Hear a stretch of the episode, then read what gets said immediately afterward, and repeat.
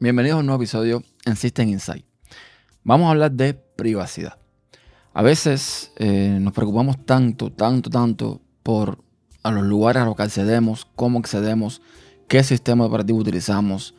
Eh, no sé, estamos pendientes de si es open source, si no es open source, si es una compañía o un software confiable. Y nos olvidamos que hay otros factores que atentan contra nuestra privacidad todo el tiempo. Por ejemplo, no puedes esconderte de las cámaras de vigilancia. Cámaras de vigilancia de los establecimientos, del gobierno incluso, eh, que las encuentras en las esquinas de las calles, en los cajeros automáticos, en, varios puntos de la ciudad. No puedes esconderte de eso. Tampoco puedes esconderte de eh, la triangulación que hacen las compañías móviles con tu tarjeta SIM.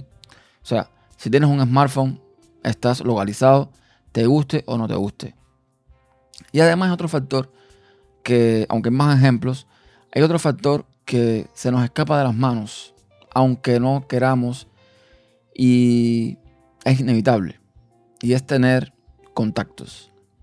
Sí, normalmente usted puede tener toda la seguridad del mundo, toda la privacidad del mundo, pero usted tiene amigos, tiene familia, personas que no están tan pendientes de esos temas como usted.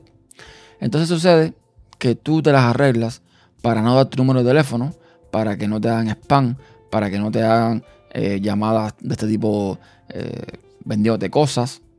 Sin embargo, ese primo, ese tío, ese abuelo, ese padre, en fin, ese familiar que no es tan afín a la tecnología, llega a cualquier lugar, pone tu contacto y listo. Es decir, ¿cuántas aplicaciones no hemos visto que te las instalas y te piden que importes tu lista de eh, contactos para encontrar a esos eh, amigos o lo que sea en esa aplicación que estás utilizando. Y la mayoría de la gente le da el permiso a la aplicación de importar los contactos. ¿Qué pasó? Pues pasó que eh, Clubhouse, una aplicación de la cual voy a hablar un poco más adelante, al parecer permitió la filtración de 4 millones de números de teléfonos.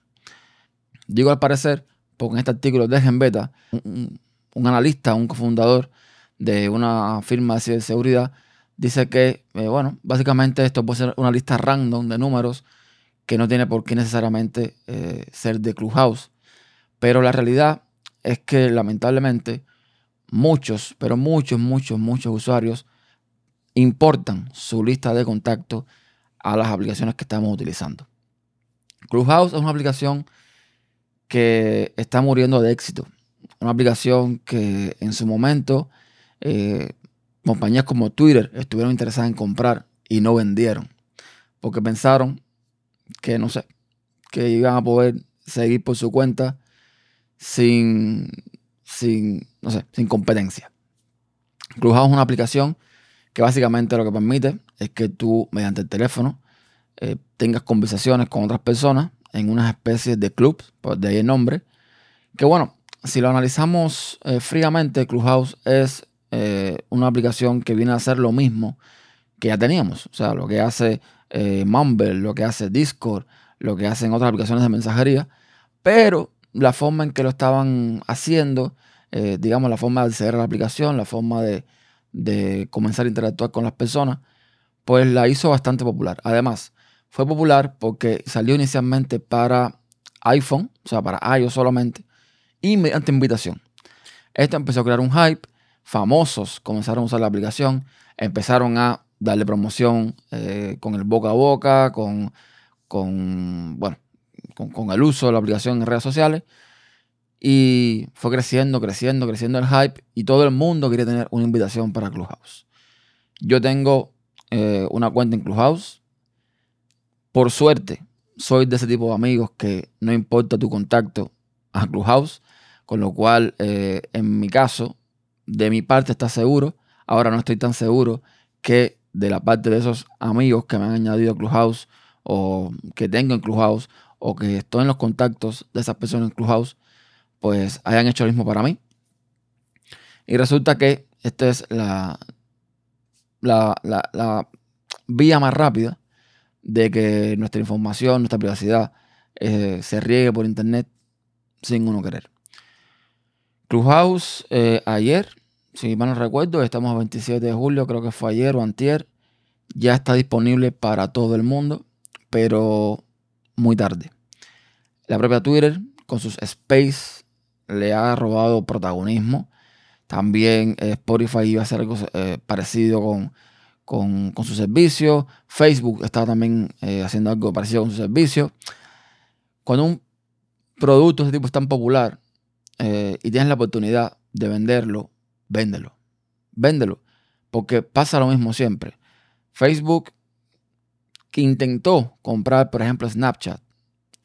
Snapchat no quiso vender. Facebook con Instagram eh, básicamente replicó todo lo que Snapchat hacía. Y Snapchat hoy prácticamente es una aplicación que casi, casi pasan al olvido. Y esto es lo normal. Muchas compañías grandes intentan comprar una tecnología y cuando no pueden comprarla, la replican porque tienen el músculo, el, dinero para hacerlo y lo más probable que pase es que esa compañía que no quiso vender desaparezca o pierda un protagonismo interesante. Y esto fue lo que pasó con Clubhouse.